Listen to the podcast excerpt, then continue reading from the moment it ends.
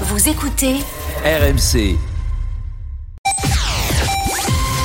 Il est 6h30, excellent réveil à vous tous, le journal de Thibaut Texer. Bonjour Thibaut. Bonjour Apolline, bonjour à tous. 50 hectares partis en fumée ce week-end dans le sud de la France. Incendie précoce, conséquence du vent et de la sécheresse inquiétant à quelques mois de l'été.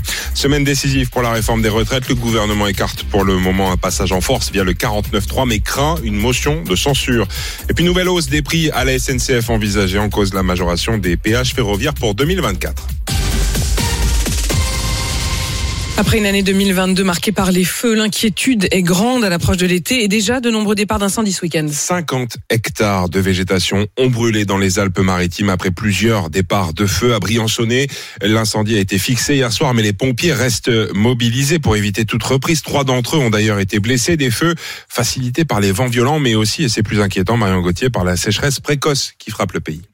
Il souligne la douceur des températures et la fréquence des incendies qui augmentent. Jean-Christophe Demart commande la compagnie des sapeurs-pompiers de Grasse. En général, l'hiver, on a des feux d'herbe qui font de la surface, mais qui, ces feux qui sont pas très virulents. Aujourd'hui, c'est vraiment euh, des arbres qui brûlent. On, on, ça ressemble vraiment à des feux d'été. On a une sécheresse qui est extrême et des feux qui vont vite par rapport à ce qu'on a l'habitude de connaître euh, pendant cette période. 20 hectares noircis à Saint-Vallier-de-Thiers. Quand on voit ces incendies en mars, on se dit, voilà, quelle sauce on va être mangé euh, cet été. Le maire Jean-Marc Delia se dit inquiet. Ismaël Auger, celui de Briançonnet, s'avoue abattu. Chez lui, près de 30 hectares ont brûlé. On attend la pluie. Si elle n'arrive pas, il va falloir prendre des décisions. Peut-être euh, interdire certains accès, surtout aux véhicules motorisés. Renforcer aussi les opérations de débroussaillage alors que les montagnes alentours sont déjà jaunies, les cours d'eau presque taris. C'est incroyable. Avant, on disait, bon, bah, ça y est, on arrive en octobre, c'est bon. Et maintenant, c'est tous les mois, c'est les mêmes. On se décourage à force. Sentiment d'impuissance et de n'avoir aucun répit. L'édile évoque déjà des renforts nécessaires de pompiers.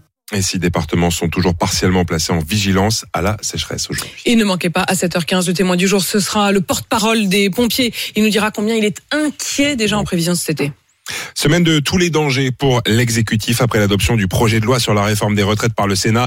La commission mixte paritaire composée de sept sénateurs et sept députés va se réunir mercredi pour tenter de trouver un compromis. S'ils s'accordent, le texte sera soumis au Parlement jeudi et c'est à partir de là, Romain Cluzel, que les choses pourraient se compliquer pour le gouvernement qui risque même une motion de censure.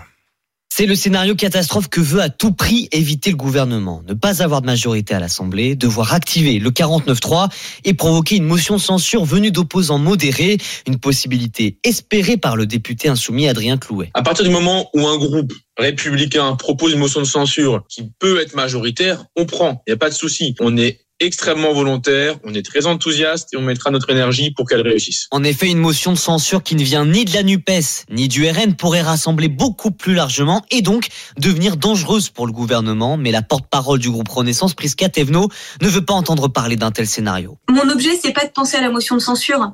Mon objet, c'est de penser au système de retraite par répartition. Faisons les choses dans l'ordre. Déjà, concentrons-nous sur ce texte et ensuite on verra. Je ne peux pas, en tant que parlementaire, Imaginez qu'un texte si important passe en 49.3.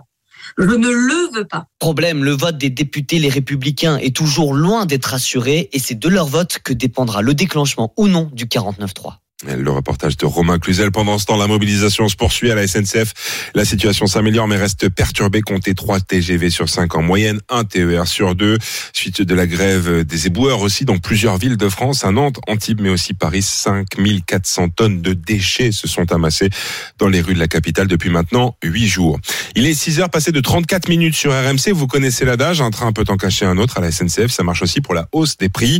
Après 5% d'augmentation des billets en début d'année, on apprend ce matin que les prix pourraient encore grimper en cause, Romain Houg, une majoration du prix des péages ferroviaires. Oui, c'est ce que payent les compagnies ferroviaires pour pouvoir euh, circuler sur les rails français comme un péage d'autoroute et c'est SNCF Réseau qui fixe le montant de cette redevance. SNCF Réseau, c'est la filiale de la SNCF qui gère les chemins de fer du territoire. Cette hausse, elle est de plus 7,6% pour les TGV et plus 8% pour les TER et Intercités euh, l'année prochaine. Jusqu'ici, c'est un peu technique, mais on touche bel et bien aux préoccupations des puisque ces droits de péage représentent environ 40% du prix d'un billet. Donc, pour amortir la facture, deux possibilités. Augmenter encore le billet de train ou supprimer des allers-retours sur certaines lignes pour n'exploiter que les plus rentables. Euh, Dans tous les cas, vous l'aurez bien compris, c'est l'usager qui va trinquer. Et l'usager, c'est vous. Appelez-nous au 3216 pour réagir à cette hausse. Encore une hausse euh, des prix. Dites-nous si ça a déjà augmenté sur des lignes que vous prenez régulièrement. Je vous attends bien sûr au standard. Affaire sordide devant la justice à Annecy en Haute-Savoie, trois ans et demi après la mort de Marlène, une escort gueule française tuée en Suisse, retrouvée dans une valise incendiée et enterrée dans une forêt. L'un des deux suspects est jugé à partir de ce matin pour des faits de vol avec violence en- ayant entraîné la mort et atteinte à l'intégrité d'un cadavre. Le reportage de Vincent Chevalier. En septembre 2019, ce Français est contacté par un Suisse, un ancien codétenu de son frère. L'homme lui promet beaucoup d'argent s'il l'aide à pénétrer chez une escort girl à Genève pour voler des liasses de billets. Mais selon le prévenu, le soir du vol, la jeune femme se serait beaucoup débattue et son complice l'aurait étouffé avec un coussin. Les deux hommes mettent alors son corps dans une valise et prennent un taxi jusqu'à la frontière, puis un autre taxi jusqu'à Évian. Et c'est là, dans une forêt voisine, que le corps est brûlé et enterré. Richard Zelmati, avocat du prévenu. Sur cette deuxième phase des événements, il acquiesce à sa responsabilité en disant qu'il a suivi en cela les instructions qui lui étaient données par l'autre protagoniste du dossier. Et il y a forcément, c'est ce qu'il dit, un qui a eu un ascendant sur l'autre, et ça n'était en aucune façon prévu, et les choses ont dégénéré. Son client encourt la réclusion criminelle à perpétuité. Le Suisse, actuellement en détention, sera jugé dans son pays. L'OM craque encore à domicile en clôture de la 27e journée de Ligue 1 face à Strasbourg. Les Marseillais menaient 2-0 jusqu'à la 87e minute de jeu. Mais les Alsaciens ont égalisé. Score final, deux buts partout dans le rétroviseur de l'OM, toujours deuxième. On retrouve Lens, vainqueur à Clermont 4-0. Monaco de son côté s'incline face à Reims, un but à 0. Everything, Everywhere. All at Once, c'est le film des Oscars euh. 2023. La cérémonie s'est déroulée. Ouais, je suis pas très bon en anglais. La cérémonie s'est déroulée cette nuit à Los Angeles. Le grand favori de la compétition, qui raconte le surmenage d'une propriétaire de laverie sommet de sauver une multitude euh, d'univers parallèles. C'est le scénario est extraordinaire. Ouais, c'est complètement farfelu, mais ça a l'air bien Ça sympa. s'appelle comment déjà? Sept statuettes pour, euh, pour ceux le de titre. meilleur film et de la meilleure actrice. Everything, Everywhere, All at Once. Very good. Very good. Very good, Thibaut. Je sais pas si je vous ai dit qu'Apolline avait vécu à Washington et coup, elle ne laisserait rien passer ce matin sur Vous les êtes accents. odieux. Il est 6h37, c'est l'heure des courses. Oui, et sur ben, on va l'hippodrome de. Chantilly. À 13h50 sur RMC Découverte, le 2, 30. Et le favori de la team RMC. C'est le 6, Ideal King. Le C'est deux, une c'est série d'épreuves ce matin, euh, Thibaut, Oui. à laquelle vous devez faire face. Le 2, c'est le 2, voilà, c'est à retenir, c'est le favori. Le 6, c'est l'outsider. C'était le journal de Thibaut Texer, il est 6h37 sur RMC. RMC jusqu'à 9h. Apolline Matin. Tractation et calculette. Le gouvernement n'a pas de majorité et compte ses alliés en vue du vote sur la réforme des retraites dans quelques jours. Alors faut-il passer en force par le 49-3 ou est-ce un vice démocratique comme le dénoncent les syndicats? Je vous attends au 32-16 pour en débattre. On est avec Nicolas, Manu et Charles. Et vous au 32-16 RMC Police Justice. Mais d'abord, votre rendez-vous quotidien, l'histoire du jour, repérée et racontée par le service police-justice d'RMC. Aujourd'hui, Lucille Pascanet, vous nous parlez de deux policiers qui se sont servis dans les scellés avant d'être confondus. Oui, c'est une lettre écrite en détention par l'un des suspects à ses parents et interceptée par la justice qui a confirmé l'implication des deux hommes. Cet officier en poste depuis 25 ans et son collègue brigadier faisaient partie de l'équipe de nuit de la brigade des stupéfiants parisienne. Parmi leurs missions, constituer les scellés de drogue retrouvés en perquisition. Dans les sachets, le duo remplaçait discrètement la poudre de cocaïne saisie par du plâtre, de l'amidon pur ou du bicarbonate de soude. C'est le hasard d'une demande d'analyse imprévue qui avait dévoilé le poteau rose en 2020 et déclenché une enquête confiée à l'IGPN. Au moins 5 kilos de drogue ont disparu selon le Parisien et le bilan n'est que provisoire. Trois ans après, la drogue n'a toujours pas été retrouvée. A-t-elle été revendue? Non, selon les deux policiers. Devant le juge d'instruction, ils ont fini par avouer le mois dernier. Oui, ils ont bien tenté de s'assurer une fin de vie dorée, mais écouler la drogue en tant que policier en exercice, c'était trop risqué. Alors ils attendaient la retraite de l'officier et la drogue attendait, elle aussi, stockée dans les faux plafonds des douches du service. Mais finalement, rattrapés par leur conscience professionnelle, ils affirment avoir tout jeté dans les toilettes en fin d'année dernière. Aveu sincère ou rattrapage in extremis, l'IGPN a inspecté les douches de la brigade. Dans les faux plafonds, une cache a bien été aménagée, mais aucune drogue n'a été retrouvée. Le récit de Lucille Pascanet du service police-justice d'RMC. RMC. RMC, Apolline Matin, Apolline de Malherbe. Il est 6h41 et vous êtes bien sur RMC. C'est votre avis. C'est une semaine déterminante pour le gouvernement. Jeudi soir, on saura si la réforme des retraites sera sera adoptée ou non. L'exécutif n'a pas assez de députés pour voter le texte seul et ses alliés sont divisés. En l'absence de majorité, le gouvernement doit-il passer par le 49-3 L'exécutif jure qu'il fait tout tout, tout pour ne pas utiliser le 49.3, mais il y a toujours une petite astérix en disant oui, mais enfin bon, si on est vraiment obligé, on le fera. Les syndicats dénoncent un vice démocratique. Écoutez, c'était hier, Laurent Berger de la CFDT. Tous les citoyens sont concernés par cette réforme. Tous. Enfin, je pense que ce serait extrêmement dangereux alors qu'il y a une opposition énorme et avec un mouvement social qui est le plus puissant de ces 50 dernières années, on ne peut pas aller euh, avec une procédure qui, ne ferait que, qui ferait qu'il n'y aurait pas de vote in fine. Dangereux, ça veut dire que les, les cortèges, quand vous avez été dans les, quand, quand vous avez fréquenté comme moi beaucoup les cortèges, Nico, et, et de manifestants ces dernières euh, semaines, vous avez vu beaucoup de joie, de fierté des métiers, de, de, de, de contestation de cette réforme, mais beaucoup de convivialité, de sociabilité, etc. Moi, je voudrais pas qu'il y ait moins de monde dans les cortèges et plus de colère dans les têtes. Alors, est-ce qu'il y a un risque? À ce que le 49.3 crispe le pays encore davantage? Est-ce que vous pouvez comprendre éventuellement le gouvernement qui dit, bah nous, de toute façon, si on n'a pas la majorité, on utilisera en effet le 49.3 Ou est-ce que vous estimez, comme l'intersyndicale, qu'il faut passer par les Français et utiliser même la voie du référendum? Il y a David qui est avec nous et qui nous a appelé au 32-16. Bonjour David. Oui, bonjour. David, vous êtes conducteur routier en Seine-et-Marne, c'est ça? Euh, oui, tout à fait. Même si je travaille en Bretagne, actuellement, je suis Rennes. Donc. Vous êtes où là, au moment où on se parle, David? Sur Rennes. Sur Rennes. Euh, David, qu'est-ce que vous en pensez, vous? Est-ce que vous vous dites, bon, de toute façon, euh, une fois qu'elle doit passer, qu'elle passe par le 49.3 ou par un vote, ça change rien? Ou est-ce que pour vous, le 49.3 aggrave la situation?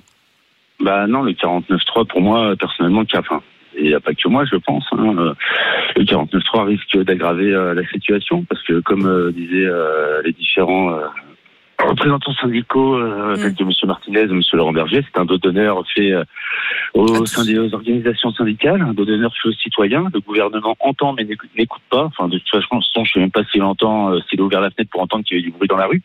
Mais euh, Vous y étiez dans la rue, vous, David? Oui, oui, oui, j'ai été manifesté le 7, euh, été manifesté début février sur Paris, j'ai été manifesté mardi dernier sur Rennes. Euh, et non, les et vous, euh, et vous continueriez, s'il le faut, euh, avec une question aussi, David, qui est si le 49.3 euh, est utilisé, est-ce que vous vous dites, ben tiens, moi, je continuerai du coup à manifester, même si la loi est officiellement adoptée? Ou est-ce bah que vous vous arrêterez on- n'est pas d'accord, on n'est pas du tout à notre écoute. Et euh, ce que le gouvernement, je ne sais pas si le gouvernement a conscience, a conscience que au-delà de la réforme des retraites, euh, si euh, 49.3 passe, ça va mettre les gens déjà en colère, les syndicats. Et il faut pas qu'ils oublient qu'il y a aussi toute une colère sociale qui est en train de monter du fait de l'inflation, du peu de pouvoir d'achat qu'on a, de la paupérisation, de la tiers-mondisation de la société française. Et ça, faut pas le, faut pas le nier. Euh, Donc cette, colère, cette colère, elle 150 exprime. course, les gens ne s'en sortent plus. Donc Ouais. tout ça va s'agglomérer et là il y a une il y a une bombe sociale. Je ne sais pas si le gouvernement en a conscience ou si comme d'habitude il ferme les yeux, il bouche les oreilles et il compte nous envoyer des CRS et de la lacrymo comme ils ont l'habitude de faire.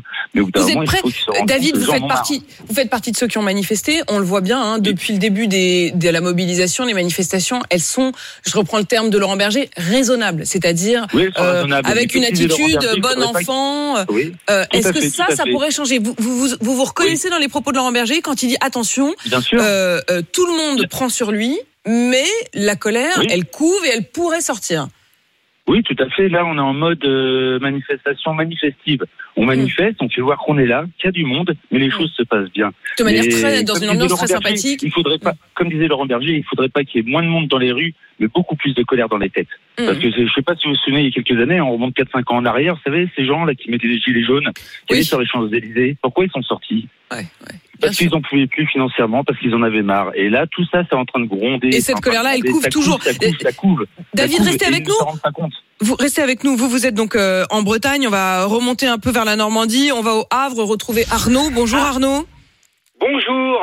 Euh, Bonjour, Arnaud. Bonjour Apolline. Ah, Arnaud, vous vous êtes euh, au Havre. D'abord, euh, si, si je peux me permettre, je crois que vous voyez les conséquences euh, physiques et olfactives de la grève, Ah c'est catastrophique, puisque hein, chez vous, que- chez vous, les, les éboueurs sont en grève. Hein. Ah oui, alors, euh, moi j'ai 62 ans, j'ai Oui. eu la chance de pouvoir partir en retraite l'année dernière. Oui. Vous faisiez quoi? Vous faisiez quoi, Arnaud? Euh, J'étais dans la logistique automobile. D'accord. Bon, Vous êtes donc parti à 61 ans, j'en déduis. voilà. Bon. Ok. Euh, et alors, euh, je peux vous assurer que euh, au niveau des ramassages des poubelles au Havre, parce que là on parle que de Paris, mais euh, Paris, Bordeaux, Nantes, Marseille, mais au Havre, c'est une catastrophe. Euh, les éboueurs ne sont pas passés depuis une semaine. Ouais. C'est-à-dire que les poubelles s'entassent, s'entassent, s'entassent. Les gens laissent tout sur les trottoirs, euh, sans parler des encombrants, et euh, euh, les éboueurs sont en grève. Moi, je suis solidaire avec eux parce qu'ils Ouais. ont bien raison de, de manifester parce qu'ils ont, ils ont un boulot de chien. Et ces, ces gens-là passent tous les matins à 6 heures du matin pour vider les poubelles et ils sont en grève. Mais il y en a partout dans le Havre. Il y en a partout dans Vous, le Havre. vous- vous estimez que la mairie devrait, euh, parce que alors, on parle beaucoup de l'attitude d'Anne Hidalgo à Paris, qui Mais refuse de casser, qui refuse, je cite, de casser la grève, c'est-à-dire que effectivement, Non, non, faut pas ré- casser la grève. Faut pas casser la mais, grève. mais le maire du le maire du Havre, d'ailleurs, c'est euh, Édouard Philippe. Euh, Monsieur Édouard Philippe, oui. il devrait Eh faire quelque chose, quoi, pour vous. Eh ben, il faut qu'ils prennent des entreprises privées Hmm. pour, euh, pour, pour, vi- pour vider les poubelles. Parce qu'en Hmm. plus de ça, les, les, les centres de traitement sont bloqués. Oui. Mais mais il y en a partout. Alors Hmm. on dit il y a des rats à Paris. Bien sûr qu'il y a des rats à Paris, mais il y a, Oui. il y a toujours eu des rats à Paris. Il y Oui. a des rats au Havre aussi. Oui, oui. Mais, mais je, je vous assure que sur les trottoirs du Havre, moi j'en parle avec des gens que je connais, des restaurateurs, ils savent plus comment faire. Ils Mais Arnaud. Arnaud, Arnaud, en même temps, ce que je trouve intéressant, c'est que à la fois vous vous déplorez cette situation et en même temps vous êtes solidaire des grévistes, c'est-à-dire que vous faites partie de ceux qui estiment qu'il faut continuer le bras de fer au moins jusqu'à mercredi, voire même après. C'est pas une question de bras de fer, c'est que c'est que il faut que ce gouvernement, il faut que ce gouvernement, euh, euh, Emmanuel Macron a refusé de recevoir les syndicats. Non mais Hmm. il, il est il est enfermé dans sa dans sa logique de, de il est enfermé dans sa logique. Il veut Hmm. pas négocier, il veut pas discuter, mais qu'il reçoive les syndicats et puis ça va se Et débloquer. et qui est une forme et qui est une forme de dialogue, ça c'est vrai qu'ils le, re- ils le Il, regrettent il- il tous. veut pas dialoguer.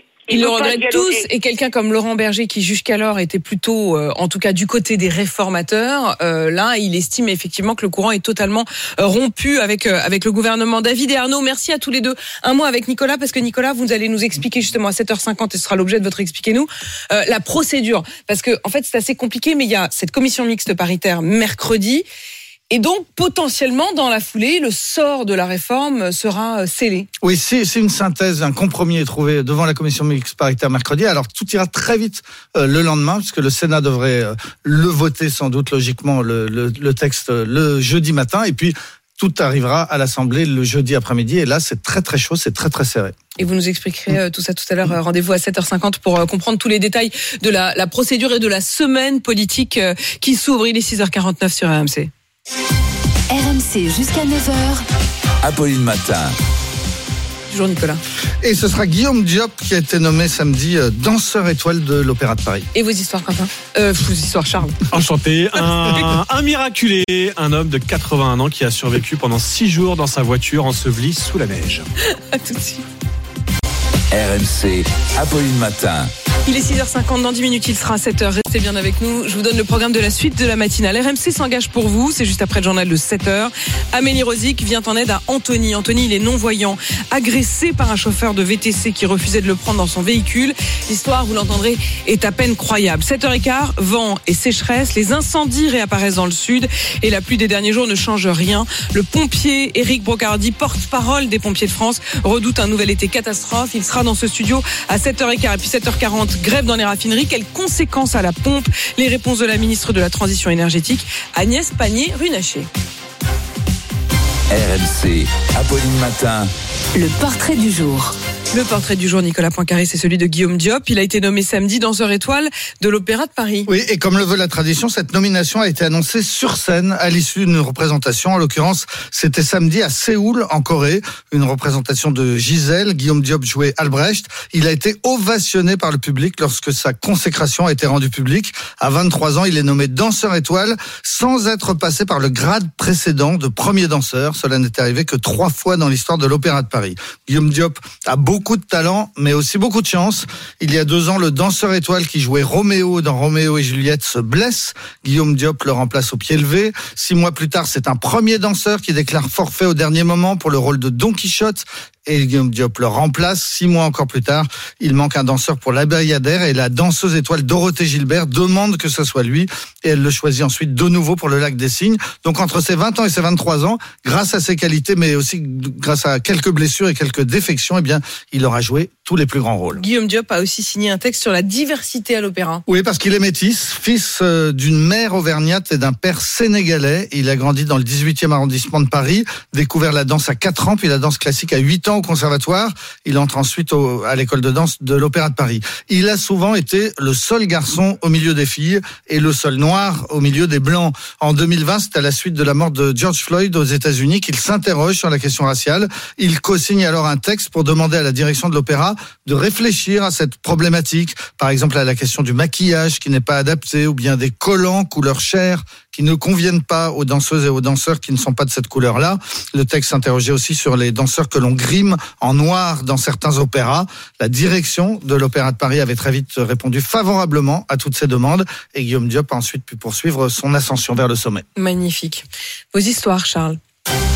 Les histoires de Charles. Charles, ce matin, vous nous parlez d'un miraculé, un homme de 81 ans qui a survécu pendant une semaine dans sa voiture ensevelie sous la neige. Oui, ça s'est passé fin février en Californie. Car oui, Apolline, il y a des montagnes en Californie. Vous le sauriez Non, si vous aviez vécu aux États-Unis. Bien sûr. Vous n'avez pas eu cette chance malheureusement. Mais cet homme, donc qui s'appelle Jerry, a 81 ans, un beau matin, fin février, il quitte son chalet à la montagne pour aller rejoindre sa famille dans le Nevada. Il se lance en voiture et il décide de prendre un raccourci, une route en théorie fermée ce jour-là pour cause une tempête de neige est annoncée et ce qui devait arriver arriva très vite. La voiture de Jerry se retrouve bloquée et même ensevelie sous la neige. Seule une partie du toit dépasse encore. Impossible de prévenir les secours parce qu'il n'a pas de portable.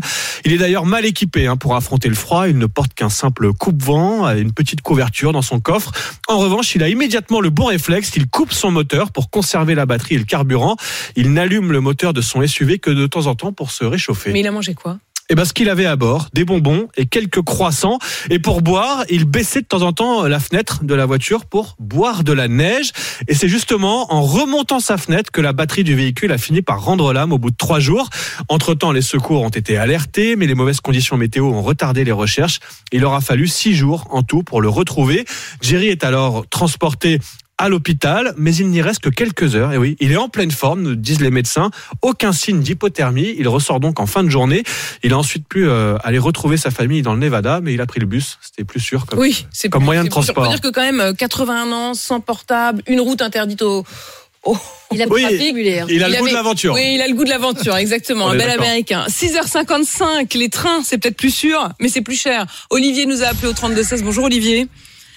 Euh, Oui, bonjour Apolline, bonjour à tous. Olivier, vous êtes transporteur à Calais, mais vous vouliez réagir à ce que je disais il y, a, il y a 20 minutes sur la hausse des prix des billets de train, parce que ça augmente encore et ça vous scandalise, Olivier?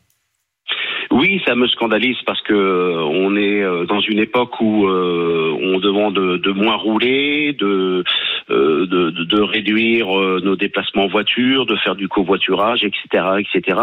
Une période d'écologie et la SNCF, eh ben, augmente, augmente à chaque fois, augmente à chaque fois et en même temps ils sont subventionnés et par l'État et dans les régions, comme pour les TER par exemple, ils sont financés aux trois quarts par les régions.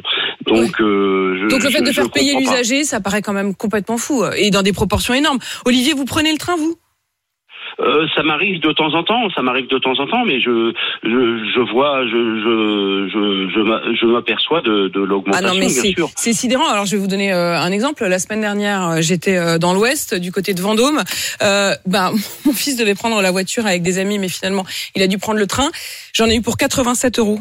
87 euros le billet pour 40 minutes de TGV. Donc voilà, je voulais vous le dire, 87 euros pour 40 minutes de TGV, ça fait quand même 2 euros la minute. J'ai trouvé ça dingue. Enfin, pardon, ça me paraît sidérant. Par ailleurs, vous savez désormais que depuis, il y a une règle qui vient de passer, qui est que, ah oui, j'utilise beaucoup le train, je dois le dire.